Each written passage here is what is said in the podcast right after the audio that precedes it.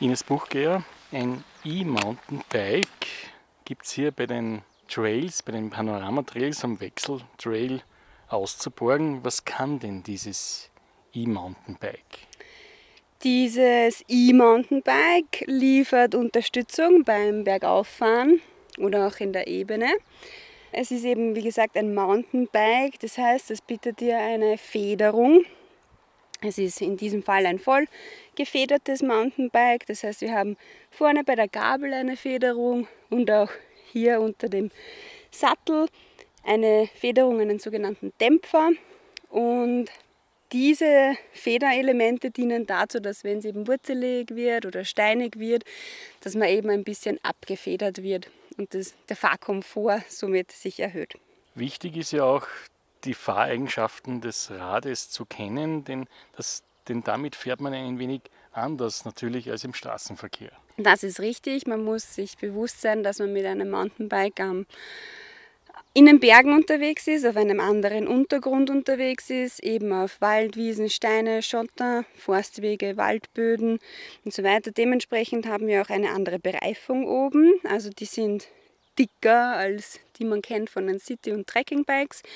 Sie haben ähm, sogenannte Stollen drauf, dass man eben mehr Grip hat, wenn es ein bisschen rutschiger ist. Eben auch für die gerade nassen Verhältnisse ist es dann auch sehr wichtig.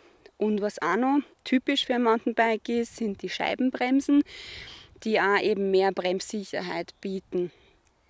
Und vom Fahren her gibt es einige Unterschiede, denn zum Beispiel, wenn man bergauf wegfährt, macht es Sinn, schräg wegzufahren. Genau, beim Mountainbiken sind einige Fahrtechnik-Tipps, die das Fahren definitiv erleichtern und eben auch für viel Sicherheit sorgen. Da haben wir zum Beispiel eben, wie angesprochen, wenn man steil bergauf fährt oder wenn man bergauf wegfahren möchte, dann ist es ganz gut, wenn man sich ein bisschen schräg hinstellt zum Weg und dann mit dem, wenn man die Möglichkeit hat, eben mit dem Sattel unten wegzufahren und den erst hochzulassen, wenn man dann sicher auf dem Rad sitzt. Dann haben wir natürlich auch das Bremsverhalten, was wichtig ist. Ähm, man muss einberechnen, gerade mit dem E-Bike ist der Bremsweg höher kommt, länger dauert es, bis dass man wirklich zum Stehen kommt, aufgrund des Gewichts natürlich, weil das E-Bike definitiv schwerer ist und von 20 bis 25 Kilo so ungefähr. Natürlich zu einem Trekkingbike, Citybike, was man auch wieder gewohnt ist, mehr Gewicht hat. Natürlich sind auch die Kurventechnik ist auch ein Punkt, die sehr wichtig ist, wenn man in Kurven fährt, dass man eben auf den Kurvenausgang schaut.